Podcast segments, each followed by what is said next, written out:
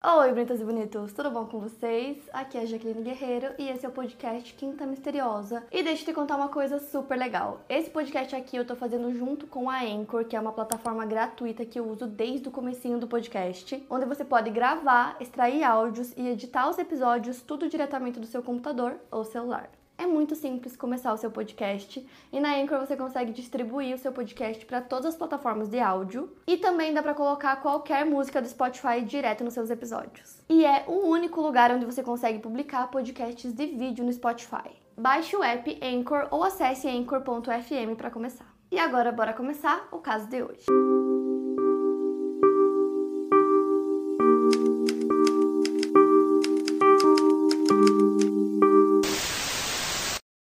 Pelo título vocês já sabem qual caso eu vou contar para vocês hoje e para quem me acompanha aqui no canal há muito tempo ou já zerou a playlist do Quinta sabe que eu já contei esse caso aqui. É, gravei esse vídeo há muito tempo atrás, uns anos atrás. É um vídeo bem curtinho de 13 minutos, com as poucas informações que eu consegui achar na internet na época. E ele ainda tá aqui no canal, vai continuar lá na playlist, mas a HBO Max me convidou a fazer um novo vídeo com base na série documental que vai lançar hoje, chamada Pacto Brutal o assassinato de Daniela Pérez. São cinco episódios no total. Hoje, dia 21 de julho, vocês já conseguem assistir os dois primeiros episódios da série. E aí, os outros três vão estrear no dia 28 desse mês também, só na HBO Max. Então, a Glória Pérez, que é a mãe da Daniela, ela inicia a série falando que ela sempre quis que a história da filha dela fosse contada da maneira correta, como realmente aconteceu, e não como um folhetim barato, que é como ficou na memória de muitas pessoas, e é o que eu vou tentar mostrar para vocês nesse vídeo também. Daniela Ferrante Pérez Gazola nasceu em 11 de agosto de 1970 no Rio de Janeiro, filha da autora Glória Pérez e do engenheiro Luiz Carlos Salpique Pérez. Ela tem dois irmãos chamados Guilherme e Rafael. A infância da Dani, como é chamada até hoje, junto aos irmãos, foi muito feliz. O irmão Rodrigo conta que eles passavam as férias com os primos, na casa dos avós, eles eram todos muito unidos. Ela sempre protegeu e defendeu o Rodrigo. A Dani era muito doce, tinha uma paixão pela dança, ela começou a fazer aulas de jazz aos 9 anos de idade e ela também queria começar a atuar para fazer musicais, para fazer peças. E ela conheceu o ator Raul Gazola, com quem se casou, ensaiando para uma peça e eles se apaixonaram. A Bárbara, que é uma prima da Dani, comenta que ela estava vivendo uma fase muito feliz, de muita liberdade, de não depender de ninguém, de estar apaixonada, sonhando em ter filhos. E isso foi em 1992, o ano estava chegando ao fim, e a Glória comenta que estava sendo um ano mágico para todos eles. O Rodrigo, que é o irmão mais novo, ele estava na faculdade. A Glória estava fazendo sua primeira novela no horário nobre e a Dani estava atuando nessa novela, inclusive, estava se dando super bem na carreira de atriz aos 22 anos, era sua terceira novela. E essa novela que eu tô citando para vocês era a novela de Corpo e Alma. A Dani interpretava a personagem Yasmin. Inclusive, nessa época, ela começou a ser chamada de Namoradinha do Brasil, teve muita repercussão em torno do nome dela. Importante lembrar também que o ano era 1992, então o impacto de uma novela de horário nobre era muito grande. As pessoas paravam tudo para assistir a final de uma novela, por exemplo. A Daniela Pérez e o Fábio Assunção faziam um par romântico na novela e também tinha o personagem Bira, interpretado pelo Guilherme de Pádua, que também tinha um romance com a Yasmin na novela, mas ele não era o par principal dela. Quando o personagem dele chegou perto da personagem da Dani, né, da Yasmin, que já estava fazendo muito sucesso, ele foi levado a outro patamar, então ele começou a aparecer em capas de revista, bailes de debutantes e etc. Então, indo pro caso, o dia 28 de dezembro de 1992 foi um dia extremamente comum e a Glória conta que nesse dia ela acordou com pressa para escrever os próximos capítulos da novela, porque o final do ano estava chegando, então ela queria adiantar esses capítulos por conta das festas de fim de ano. A Dani estava em casa com o marido, com o Raul, e ele conta que os dois acordaram e que eles namoraram, tomaram café e ele gravava no Projac e a Dani gravava na Taikon. E eles estavam ensaiando à noite para uma peça sobre dança, né, para mostrar o talento que a Dani tinha em todos os estilos de dança. Então, naquela manhã, a Dani sai com o carro para trabalhar e depois ela vai para casa da mãe dela com a produtora da peça, a Marcela Honigman, para as duas almoçarem. A Marcela conta que a Dani queria muito comprar o próprio carro. O Raul tinha um carro e uma moto, mas ela queria o carro dela.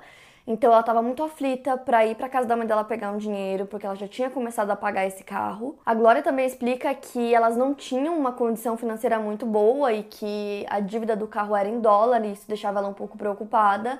Mas a Dani dizia que ela queria muito esse carro, que era a cara dela e que ia dar tudo certo, ela ia conseguir pagar o carro sim. Então ela pega esse dinheiro e a Glória continua escrevendo os capítulos e logo depois o porteiro liga dizendo que a ventoinha do carro estava fazendo barulho. Então por conta disso, a Dani desce e vai embora. Então a Dani levou o carro até um mecânico para consertar a ventoinha e depois ela vai direto para Taikon para gravar. Por volta das 6 horas da tarde, ela liga para a coreógrafa Sandra Regina e ela pergunta se ela conseguiu, né, comprar o carro, pegar o carro.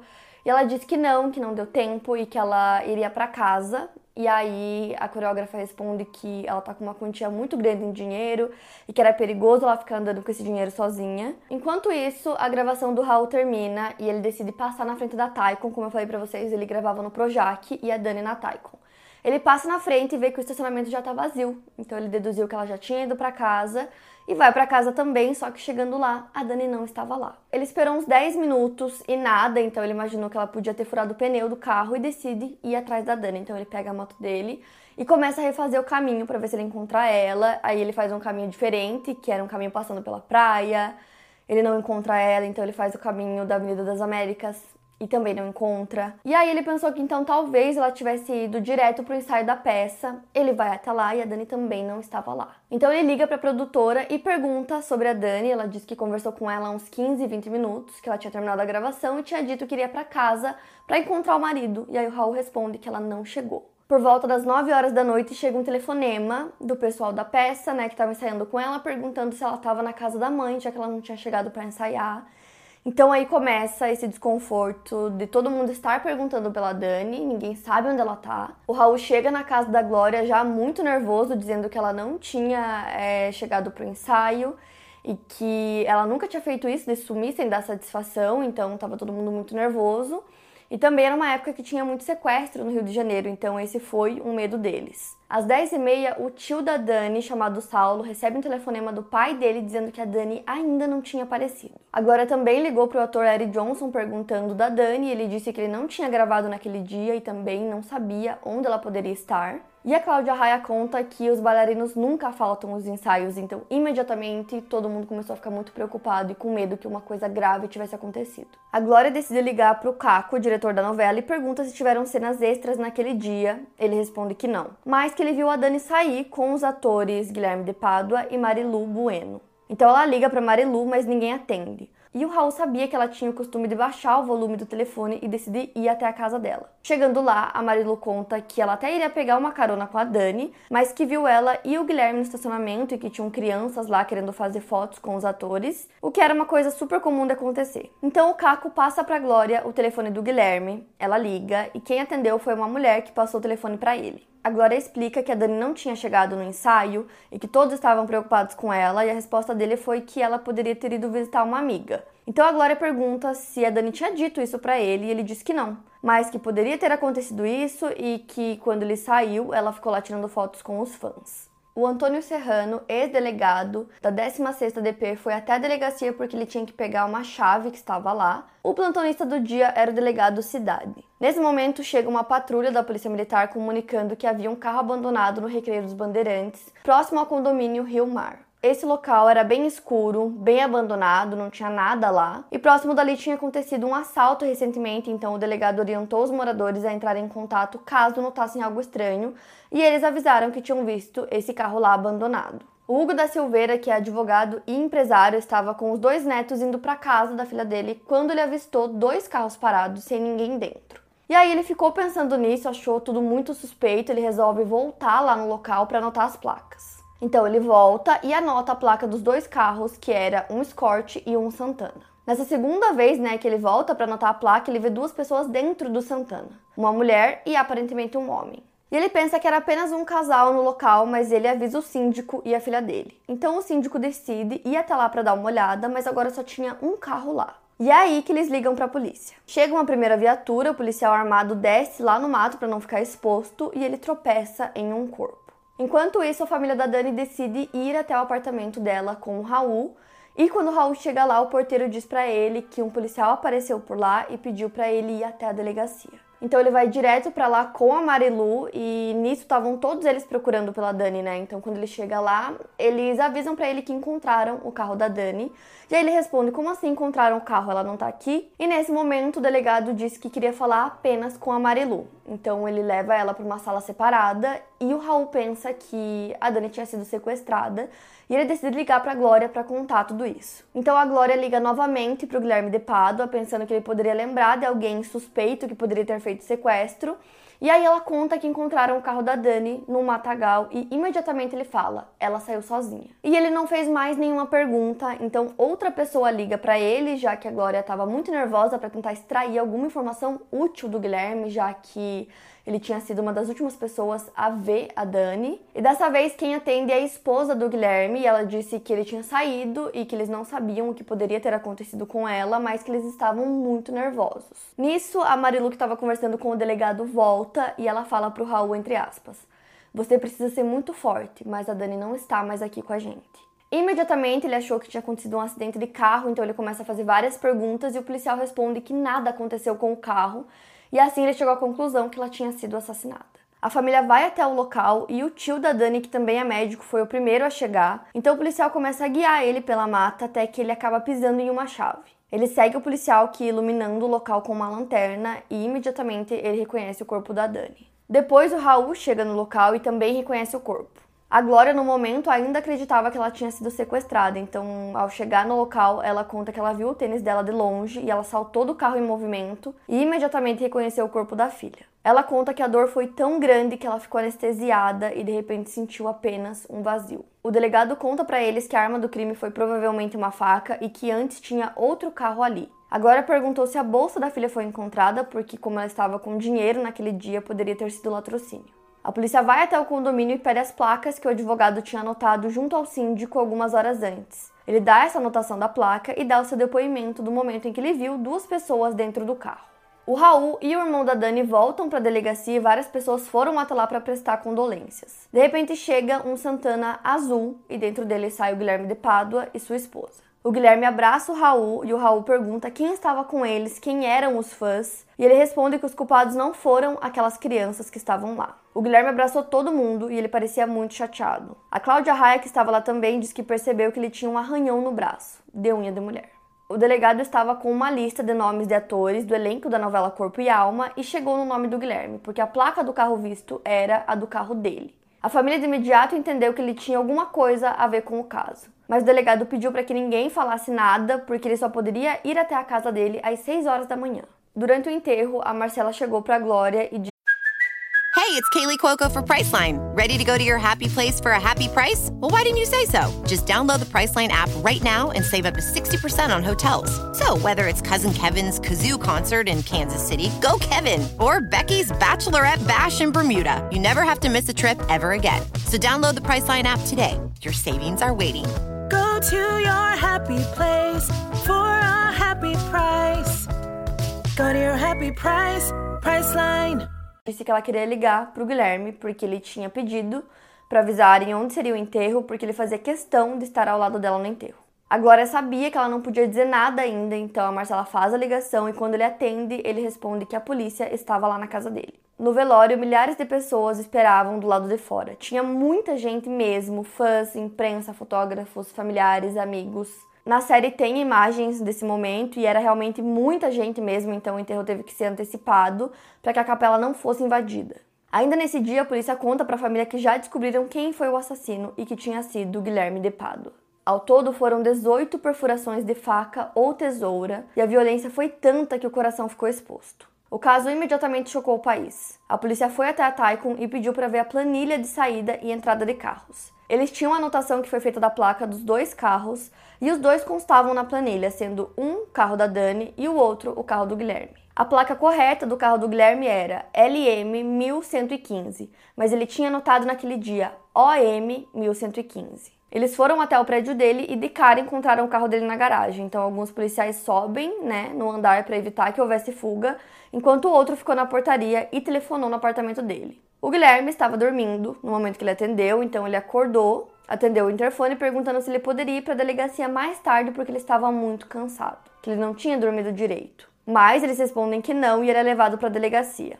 Lá ele começa a contar que eles fizeram a gravação, que eles saíram da Taikon ao mesmo tempo, mas que cada um foi para um lugar. Ele disse que precisava passar no Barra Shopping e buscar sua esposa. Ao todo foram mais de 10 horas de interrogatório, ele foi examinado e ele apresentou vários arranhões nos braços e ele ia mudando a versão dele do que tinha acontecido. Enquanto isso, o laudo pericial mostrou que a placa do carro dele tinha sido adulterada. O Guilherme viu que os policiais tinham a testemunha que viu os dois carros lá e a placa adulterada tinha sido descoberta e foi nesse momento que ele confessou ser o autor do crime. Então agora na confissão dele, ele disse que a Daniela estava assediando-o, que havia interesse nele e que ele estava preocupado que isso estivesse refletindo na influência da Dani na escrita da mãe dela nos capítulos da novela e da presença dele na novela, que ele estava sendo excluído e ela forçando e ameaçando ele que para encerrar tudo isso, ela o convence de sair da Taikon para conversar e que ela levou ele para aquele local, aquela rua que, como eu falei, era praticamente abandonada. Os amigos da Dani falam que ela jamais iria para esse local com ele por livre e espontânea vontade. Chegando lá, ele disse que explicou para Dani que ele não poderia ficar com ela, que ele era casado, que ele amava muito a esposa dele, que inclusive estava grávida, e que nesse momento a Dani partiu para cima dele agressivamente, por conta disso que ele tinha os arranhões nos braços, que ela começou a chorar e aí ele se virou para pegar um lenço no porta-luvas do carro dele, e que nesse momento a Dani se deparou com uma tesoura, pegou e partiu para cima dele. Ele disse que ficou muito nervoso, deu uma chave de braço na atriz e que ele pensou que ele tinha asfixiado, que para salvá-la ele tentou abrir um buraco no pescoço dela para que ela voltasse a respirar e não conseguiu.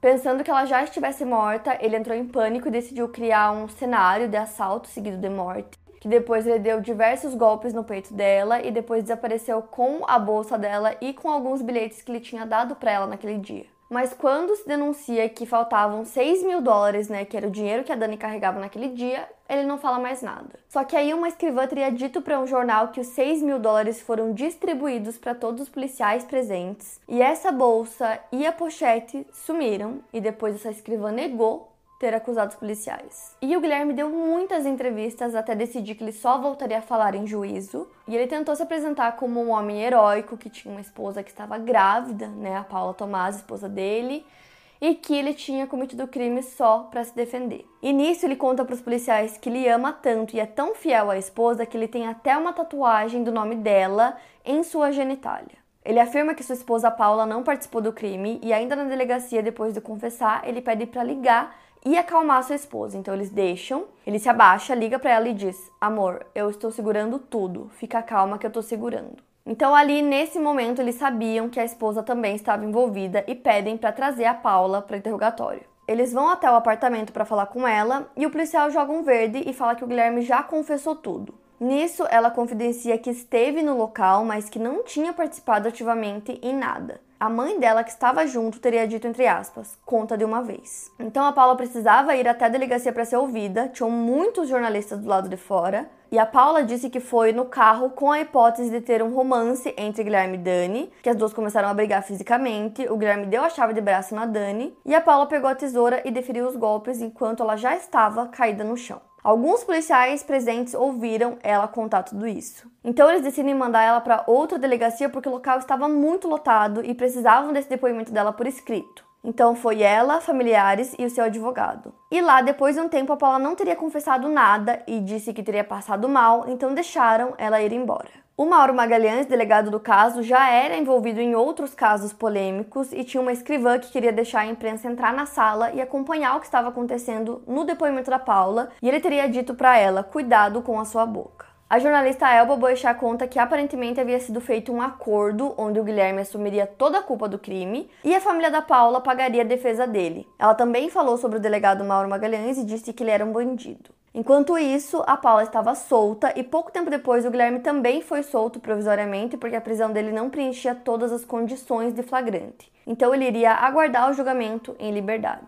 Então saiu um novo mandado de prisão porque ele poderia fugir e toda a polícia do Rio começou a procurar por ele e pela esposa que não foram mais para o apartamento dele. Procuraram em Minas Gerais, Goiás, Rio de Janeiro, até que ele se apresentou ao Fórum do Rio acompanhado pelos advogados e uma multidão aguardava a chegada dele na porta da delegacia. A pressão era enorme e a esposa Paula Tomás se internou em uma clínica porque tinha risco de perder o bebê e porque estava em estado de choque. E ela seria ouvida pelo delegado assim que os médicos autorizassem. Mas tinha um mandado de prisão para ela, então o delegado vai até a clínica e a leva para a delegacia de mulheres Santa Teresa. A Paula se dizia inocente, mas não iria prestar depoimento, disse que só responderia em juízo. E para vocês terem uma ideia, nove dias depois do crime, o caso já se dava como encerrado pela polícia. A família da Dani contrata um advogado, o Arthur Lavin, que desde o início comenta que quando a vítima é mulher, sempre tem a insinuação de que ela teve participação, que ela é provocante, ardilosa e que isso é inconcebível e revoltante. E nisso se iniciou uma série de mentiras. O advogado do Guilherme de Pádua disse em entrevista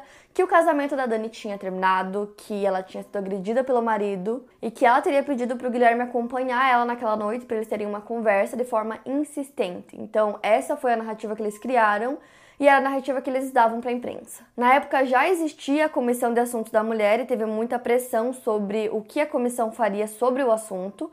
Então elas fizeram um plano de coletar depoimentos, pedir petições, acompanhar o trabalho da investigação e da polícia, e já de pronto elas perceberam que muitas informações eram vagas ou imprecisas, e o delegado achava desnecessário entrar nesses detalhes. A operação policial deixou algumas lacunas, como por exemplo o instrumento do crime que nunca foi encontrado, mas a polícia dizia que tinha certeza que o crime tinha sido premeditado e que a confissão do Guilherme bastava. Então, por isso, muitas coisas não foram investigadas. A Comissão de Assuntos da Mulher concluiu que houveram uma sucessão de atrapalhadas premeditadas, que, segundo elas, era uma estratégia para confundir a opinião pública e as investigações. E foi então que começaram a misturar a ficção com a realidade. A imprensa criava essa narrativa para vender mais, e era como se o crime tivesse virado uma continuidade da novela. Não era a Daniela Pérez que havia sido morta, era a Yasmin. Não era o Guilherme de Pádua o assassino, era o Bira. Então, nas capas usavam imagens dos dois, nos personagens da novela, para falar sobre o crime, que não tinha nada a ver com a ficção, né? Que foi um crime real. E isso confundia a cabeça das pessoas que ficavam com essa sensação de que poderia mesmo ter acontecido alguma coisa entre os dois. A Glória Pérez fala que isso, todas essas fotos e manchetes, é muito mais agressivo que as fotos da Dani no local do crime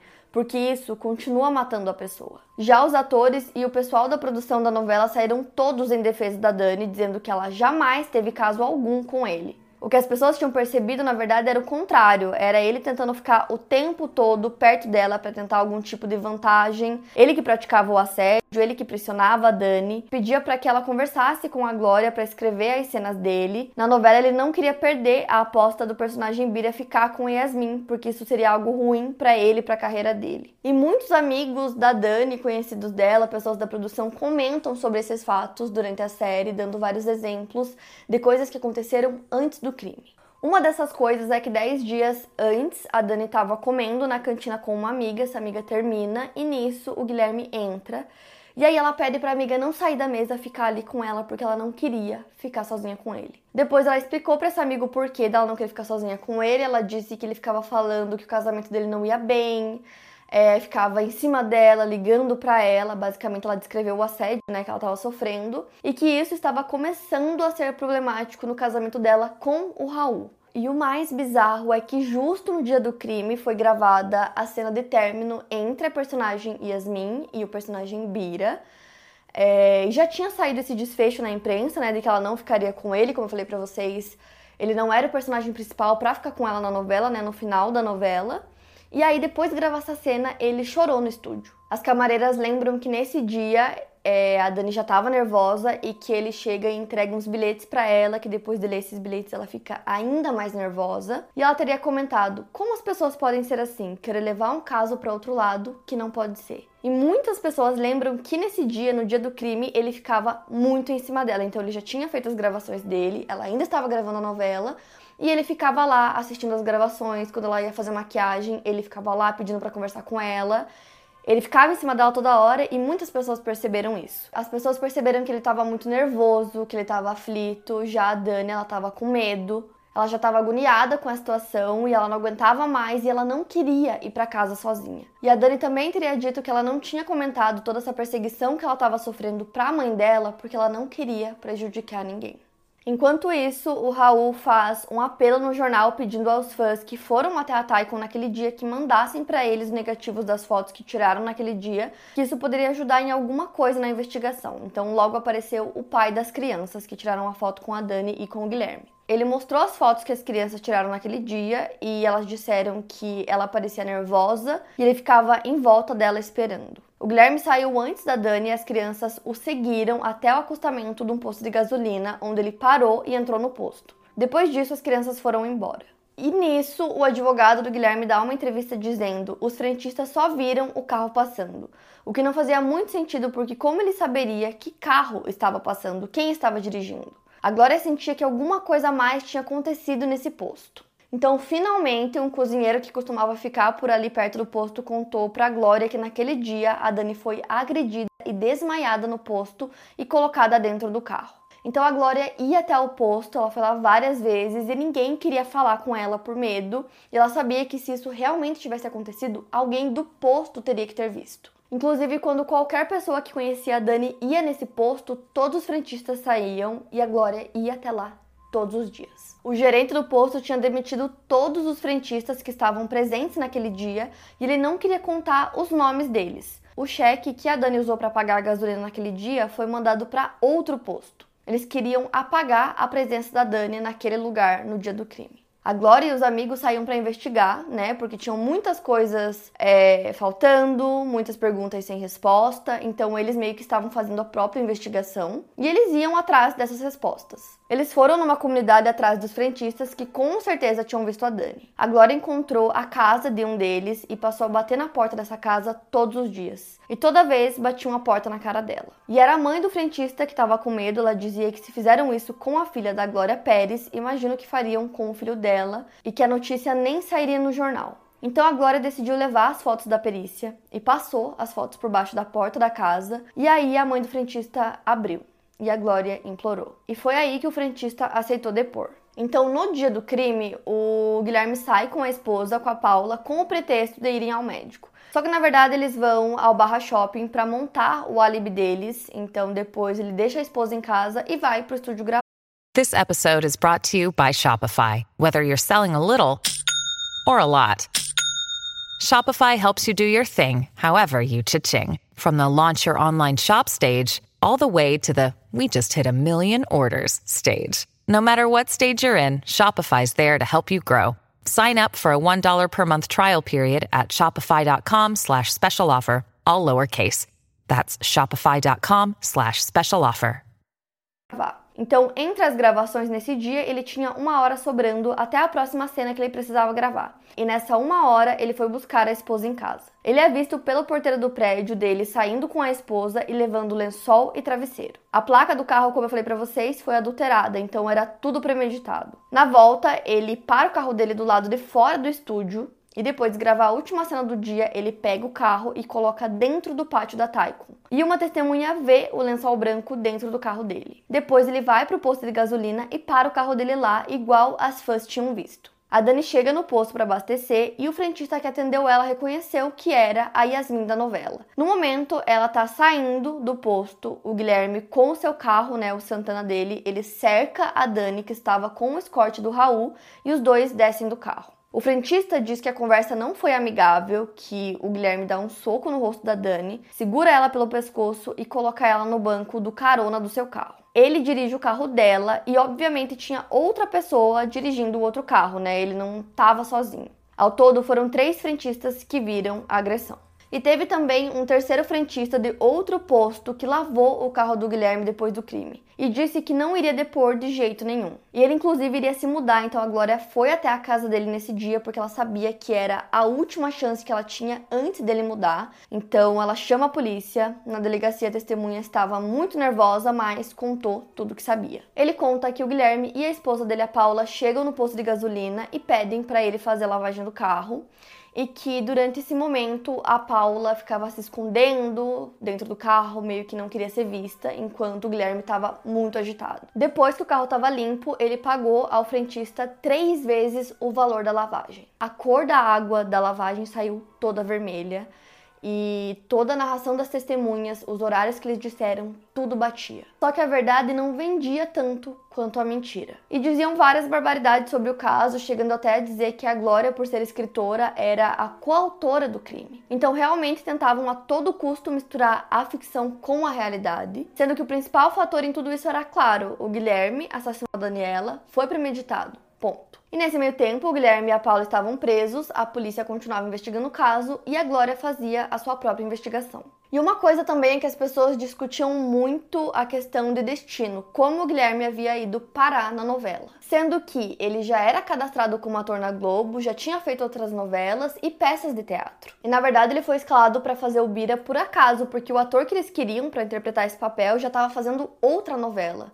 Então, toda essa questão do destino não, não tinha como saber né, o que o Guilherme iria fazer. O Guilherme e a Paula pediram habeas corpus para todos os tribunais e todos foram negados. E na série é citado outros casos da época que também eram revoltantes e que também tinham mães gritando e lutando por justiça. A Glória explica que havia um dispositivo na Constituição que permitia que a sociedade fizesse passar uma lei que achasse injusta. Então eles fizeram o pedido, incluindo o homicídio qualificado para ser crime hediondo, já que tinha essa lei de 1990. A progressão do regime seria muito mais difícil. Isso se fosse aprovada, precisava de um milhão de assinaturas de todos os lugares do país. Então, só para vocês terem ideia, em um mês e meio foi feita uma campanha e conseguiram arrecadar 1 milhão e 300 mil assinaturas por todo o Brasil. Então, muitas pessoas, familiares, amigos é, da Glória, da Dani, né, da família, se juntaram nessa causa e foram atrás dessas assinaturas de todas as formas possíveis e conseguiram. Então foi entregue essas assinaturas no último dia, era uma sexta-feira, e na segunda não teria mais sessão porque o Senado ia entrar em recesso e voltaria só no outro ano. Então essas assinaturas não teriam mais validade, tudo seria perdido. E um por um eles iam saindo da sala e aquelas mulheres todas implorando pelo voto deles, que isso ainda nem significava que seria aprovado e nenhum dos deputados e senadores queria se comprometer. Mas aí o presidente que estava presidindo o plenário, que era o senador Humberto Lucena, ele votou o projeto dentro de um modelo chamado urgência urgentíssima, que é uma forma de validar o projeto sem a necessidade de passar pelo quórum. Então, a partir de maio de 1994, uma nova lei mudou o judiciário brasileiro em caso de crime contra a vida. Vocês têm noção de como isso é grande, do que a Glória conseguiu fazer junto ao apoio de milhares de pessoas? É surreal porque simplesmente elas fizeram história. E nisso as investigações continuavam porque eles acreditavam que a Paula tinha participado do crime e precisavam provar isso. E aí sai uma notícia no jornal estampando a foto do Guilherme com a Paula. O advogado que eu falei para vocês, que naquele dia viu os dois carros parados e anotou as placas, que inclusive foi crucial para ligar eles ao caso, vê essa foto e imediatamente ele reconhece a Paula e diz que ela é a mulher que ele viu dentro do carro. Quando o Guilherme confessou o crime, ele disse que tinha cometido o crime sozinho e agora tinha uma testemunha dizendo que viu a Paula junto com ele no local do crime. Então agora a denúncia era para os dois e eles foram chamados para serem interrogados. O Guilherme decidiu não falar nada e a Paula falou por duas horas e ela disse que ela não participou do crime. E tem imagens, né, fotos, vídeos de praticamente tudo que eu tô narrando para vocês aqui na série mostra tudo isso, então é muito surreal é, visualmente ver todas essas imagens que eu tô narrando para vocês, as imagens do tribunal também, mostrando o Guilherme de cabeça baixa, acariciando a barriga da Paula, né, que tava grávida. E a partir desse ponto, os advogados deles, que inclusive eram os mais caros do Rio de Janeiro na época, não conseguiam mais manter a história deles. Então eles passam a defender apenas a Paula e o Guilherme passa a ser defendido por um defensor público. E esse novo advogado, chamado Paulo Ramalho, conseguia manter os holofotes sobre ele o tempo todo, dizendo que tinha coisas para contar, que só revelaria o motivo do crime no dia do julgamento, dizia que o Guilherme era inocente, que ele tinha uma fita que poderia mudar todo o caso. Então, falando todas essas coisas, a imprensa ficava em cima. Enquanto isso, a Glória começou um dossiê onde ela procurava pessoas que pudessem falar sobre esse casal, quem realmente eram esses assassinos. O diretor da peça Blue Jeans, que o Guilherme participou, conta que lembra dele viajando de moto de Belo Horizonte para o Rio de Janeiro para fazer o teste para a peça, que ele tinha 18 anos e eles contam que ele era exagerado, ele passava do ponto, ou chorava, ou ria demais, tudo que ele fazia era demais. Ele fazia o papel de um policial e ele dava um soco no ator Fábio Assunção e no ensaio ele deu um soco de verdade na garganta do ator, e aquilo gerou uma discussão enorme onde tinha confusão, ele sempre estava envolvido. Essa peça em questão fez muito sucesso e muitas mulheres iam assistir. A Paula Tomás foi uma delas que começou a frequentar o teatro quase que todos os dias. Ela era muito deslumbrada com todo esse mundo. E quando ela conheceu o Guilherme, quando eles cometeram o crime, ela ainda era menor de idade. Inclusive, o Guilherme queria os papéis principais da peça, então o papel que ele tinha não bastava. Aí alguém chamou ele para fazer um papel na TV e nisso ele manda uma carta pro diretor da peça Blue Jeans, que era o Wolf Maia, dizendo que não poderia mais estar na peça dele, que agora chegou a vez dele de fazer sucesso. E aí o diretor ficou com tanta raiva que ele rasgou essa carta. O Guilherme participou de uma peça chamada Noite dos Leopardos, que continha nudez, tipo um show erótico, no Teatro Alaska, onde aconteciam muitas outras coisas. Dizem que ele fazia os programas Michês, né, de garoto e programa e tudo mais. Ele nega ter sido leopardo na peça e negava qualquer coisa relacionada à homossexualidade. Tem até uma entrevista que ele se mostra muito incomodado quando chamam ele de homossexual, mas não se incomoda de ser chamado de assassino. Já a Paula tinha a fama de ser barraqueira, ela era proibida de entrar nos shows eróticos porque brigava com as pessoas por ciúmes do Guilherme, brigas físicas, com garrafas, etc. Dois dias antes do crime, ela foi ao salão de beleza e contou para todos que ela é muito ciumenta e que não assistia a novela para não se aborrecer. E ela teve um relacionamento com o Guilherme de Pádua, os dois terminaram e ela teve um outro relacionamento com um homem chamado Marcos Santos. E rapidamente os dois noivaram e o pai da Paula disse que compraria um apartamento para eles. E aí, com o tempo, ele começou a perceber é, que a Paula era muito possessiva e ele decidiu terminar o relacionamento. Ele disse que voltaria para a cidade dele. E aí, quando isso aconteceu, a Paula se jogou na frente de um ônibus, mas ele conseguiu puxar ela a tempo. E aí, ela desmaiou. Ele conta que ela tinha um desequilíbrio emocional muito alto, que nas brigas ela era agressiva, ela arranhava. E aí ele voltou para a cidade dele e ele conta que ele ia pro Rio às vezes e quando ele ia, ele se encontrava com a Paula, que os dois ficavam e que ela ficava com ele e com o Guilherme ao mesmo tempo. Ele também conta que o Guilherme falava que ele faria o que fosse preciso que ele faria qualquer coisa, que ele dormiria com qualquer pessoa para chegar onde ele queria. Como eu falei para vocês, o Guilherme tinha uma tatuagem na genitália com o nome da Paula e ela também tinha feito uma tatuagem na virilha com o nome dele. Só que o detalhe é que eles fizeram essa tatuagem 10 dias antes do crime. Então parece que eles tinham todo um ritual, que eles planejaram tudo, que eles eram obsessivos. O Guilherme levou para o camarim uma imagem de algum santo e a Paula levava um travesseiro com a imagem de uma santa quando ela ia assistir a peça que ele fazia. E tudo isso foi mostrado com evidências. O juiz pergunta sobre essa imagem e toda essa parte é bem explicada na série, e a Paula responde que isso não tem nada a ver com o assunto. Essa imagem foi quebrada e dentro tinham fragmentos, parte de um incenso, grãos de feijão, pequenas miçangas na cor vermelha, fragmentos de um impresso de telefonema e outros pedaços de papéis. O Guilherme também usava uma tira na cabeça que ele não deixava ninguém tocar porque dizia que ele tinha corpo fechado e que o pai Chicão disse que ele não pode tirar, que isso protegia ele. Além disso, várias coisas poderiam indicar que o ritual havia sido feito, como por exemplo, o local onde o corpo da vítima foi encontrado é, tinha um círculo previamente queimado. Era a última noite de lua cheia do ano, precisava ter um horário, lua e árvore correta. E o motivo do círculo seria para a energia não sair. A Dani tinha uma mecha de cabelo cortada, a aliança dela havia sumido e o corpo da vítima tinha que ser de barriga para cima e braços abertos, exatamente como a Dani foi encontrada. Ela também tinha 12 golpes no coração e tudo indicava para um ritual. Eu não vou me aprofundar nesse tema porque toda essa parte é melhor explicada na série. Depois que a Dani foi enterrada, praticamente toda semana tentavam abrir o túmulo, quebravam a lápide, pichavam. Então a família decide trocá-la para outro túmulo em um lugar melhor. Quando chegaram para fazer a exumação, o caixão dela, que era invernizado, estava verde. Quando abriram o caixão, a Glória viu que era Dani, que ainda estava ali. Então imagina, gente, para uma mãe ter que fazer isso, é uma dor horrível. Mesmo movendo o caixão para outro túmulo, as pessoas continuavam tentando abrir, tentando quebrar, vandalizar, até que em 1999 deixaram um bilhete lá com data e horário dizendo que iriam tirar ela dali. Então a família dela leva o caixão para outro lugar.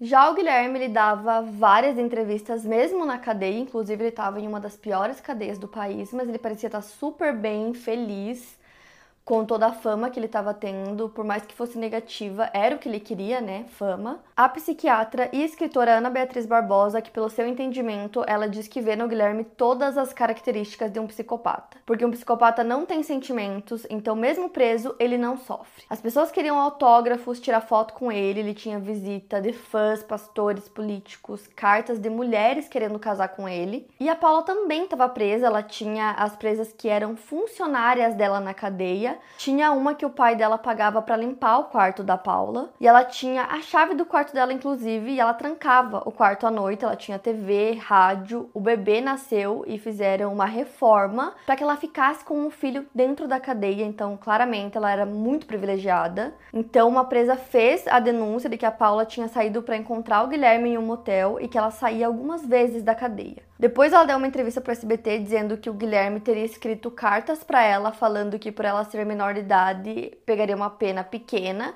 e que ela tinha que ajudar ele, mas ela negou. E ainda ele dizia que ele sairia da cadeia e tentaria a carreira de político em Minas. Ela disse que ele cometeu o crime sozinho, casou com ela com comunhão de bens e planejava matar os pais dela com veneno. Ele deu uma entrevista em resposta a tudo isso que a Paula disse, e depois de perceber que estava sozinho, ele falou que era mentira o que ele havia dito, que a Paula estava sim com ele no local do crime e que ele não iria mais protegê-la. Ele disse que no dia do crime quem deferiu os golpes foi a Paula e que ela planejou todo o crime. Agora ele jogava a culpa para Paula e ela precisava de uma motivação. E ele disse que ela tinha ciúmes e que ela achava que o Guilherme e a Daniela tinham um caso. Ele sempre negava qualquer tipo de envolvimento com a Dani fora da novela e de repente ele começa a falar que houve envolvimento sim. Já a Paula continuava dizendo que nem sequer estava no local do crime, mas ela conversava sobre o crime com outras detentas e na série uma mulher conta que ela disse que odiava a Dani porque achava que ela tinha um caso com o Guilherme, que só depois ele contou que nunca teve, que ele tentava fazer isso para se firmar na Globo, mas a Dani não aceitou. E ela também disse que o golpe que o Guilherme deu na Dani para ela desmaiar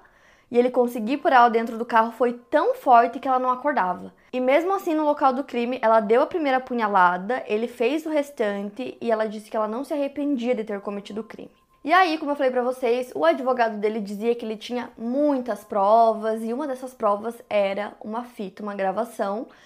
E aí, finalmente, ele fala sobre essa gravação, que era uma gravação em um churrasco que comprovaria que a Dani conhecia o Guilherme antes da novela e também comprovaria que eles tinham um relacionamento. Ele também dizia que ele tinha uma testemunha ocular que era um diretor alemão, só que ninguém conseguia encontrar esse diretor alemão e por conta disso o processo ficava parado. Então a Glória decide ir atrás dessa testemunha, consegue encontrá-lo e aí ele fala que ele só viu o Guilherme na gravação do filme que ele nem sabia quem era Daniela Pérez e que ele não era testemunha de nada relacionado a isso. E aí o advogado do Guilherme começa a falar que ele tem outra coisa e não cita mais esse diretor. E o Guilherme começa a escrever um livro sobre o caso e ele diz que esse livro vai ser bombástico, só que na verdade o livro falava muito mais sobre ele e sobre a personalidade dele do que sobre o caso em si. E a Glória e a família da Dani fizeram com que esse livro fosse apreendido. E esse livro dele mostrava toda essa questão dele com a fama e com a possibilidade do personagem dele não terminar junto da personagem da Dani na novela. E na série as pessoas contam que ele falava que se tivesse uma enquete o personagem Bira iria ganhar e ele queria mudar o final da novela. Então, assim, para vocês entenderem, o personagem dele tinha ficado dois capítulos sem aparecer e ele ficou transtornado por ter ficado de fora. Ele queria ligar pra Glória e ele não conseguia aceitar. Então ele fazia toda aquela pressão na Dani por ser filha da autora da novela e porque ele queria que mudassem o final. Ele tinha medo que ela contasse para Glória ou para o marido dela o que ele vinha fazendo e ele achava que a carreira dele estava terminada. Então, os dois culpados, o Guilherme de Pádua e a Paula Tomás, já estavam presos e poderiam ter sido julgados em 1993. Mas o julgamento do Guilherme aconteceu em janeiro de 1997 e o da Paula em maio do mesmo ano, quatro anos depois do crime. O advogado do Guilherme, Paulo Ramalho, pede aos jurados que admitam a tese do acidente e de quem deferiu os golpes, que foi a Paula, porque se não acreditassem nisso, a segunda tese era de que ele apunhalou sim, mas pensou que ela já estivesse morta. E aí começou o interrogatório e o Guilherme falava tudo de forma dramática, encenando o que teria acontecido. E segundo ele, ele queria ir embora, mas a Dani não deixava, então a Paula, enciumada, saiu do carro e iniciou uma discussão. E que uma partiu para cima da outra e ele defendeu a Paula, e que depois da Dani desmaiar, a Paula desferiu os golpes de tesoura ou punhal. E acredita-se que pelas marcas foi de punhal, que, como eu falei para vocês, nunca foi encontrado. Haviam 200 provas e ele tentava se defender de todas elas e parecia que ele estava mais preocupado com a carreira e ele estava encenando. Ele tentava mostrar que tudo foi meio que acontecendo de repente, que nada foi premeditado, que o soco no rosto da Dani tinha sido uma cotovelada em uma dança, e a defesa dele era desacreditar até das testemunhas que viram tudo que aconteceu em frente ao posto de gasolina. Eles inclusive deram depoimento no tribunal e eles se defenderam. Depois foi a vez da Paula e ela disse que ela estava no Barra Shopping todo o tempo e só saiu quando o Guilherme foi buscá-la. Mas o porteiro afirma que eles saíram do prédio entre 7 e 8 horas da noite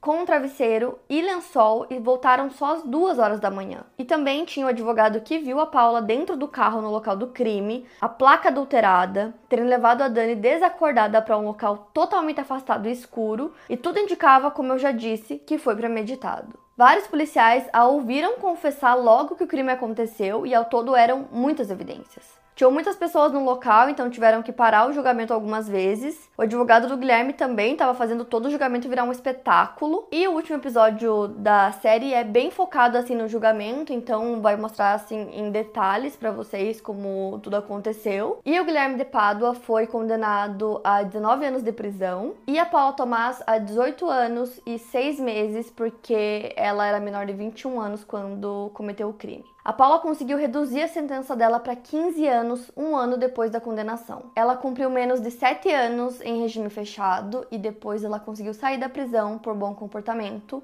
em novembro de 1999. Já o Guilherme saiu da prisão em outubro de 1999, após cumprir seis anos e nove meses em regime fechado. Ele se tornou pastor em uma igreja evangélica e continuou dando entrevistas sempre que tinha oportunidade. A Paula voltou a morar com os pais no Rio, depois casou novamente, teve outros filhos e cursou direito, inclusive teve aulas com o promotor que a condenou e se recusa a dar entrevistas. Ela foi condenada a pagar uma indenização por danos morais e despesas do funeral à família da Daniela, e a Paula alegou não ter fundos por 20 anos. Em 2022, a justiça decretou a penhora do apartamento dela. A Glória lutou e continua lutando até hoje para proteger o nome e a memória da sua filha. Eu me emocionei muitas vezes enquanto eu assistia a série para poder escrever o roteiro para vocês, então assim, ela é bem forte, eu tenho certeza que vocês também vão se emocionar diversas vezes assistindo, porque como eu disse para vocês, aqui o vídeo é um resumo, né? São cinco episódios e tem muita coisa, muita foto, muito vídeo, então visualmente é bem forte. Então, assim, juntando todos os episódios, são basicamente 5 horas de duração, né? Toda a série documental, então tem muito material, muita, muita coisa. Como eu falei, o vídeo é um resumo. Então podem ter certeza que tem muito mais para vocês assistirem na série, muito mais detalhes, entrevistas, fotos, vídeos. Inclusive, muitas pessoas que eu citei nesse vídeo aparecem no documentário, né, dando entrevista, então amigos, familiares da Dani, pessoas que conviviam com ela, pessoas que estavam presentes quando tudo isso aconteceu. Então, vocês precisam assistir. Vale muito a pena. E é isso, para mais casos, siga o podcast Quinta Misteriosa e aproveite para avaliar em 5 estrelas se você gostou. Obrigada por ouvir e até o próximo caso.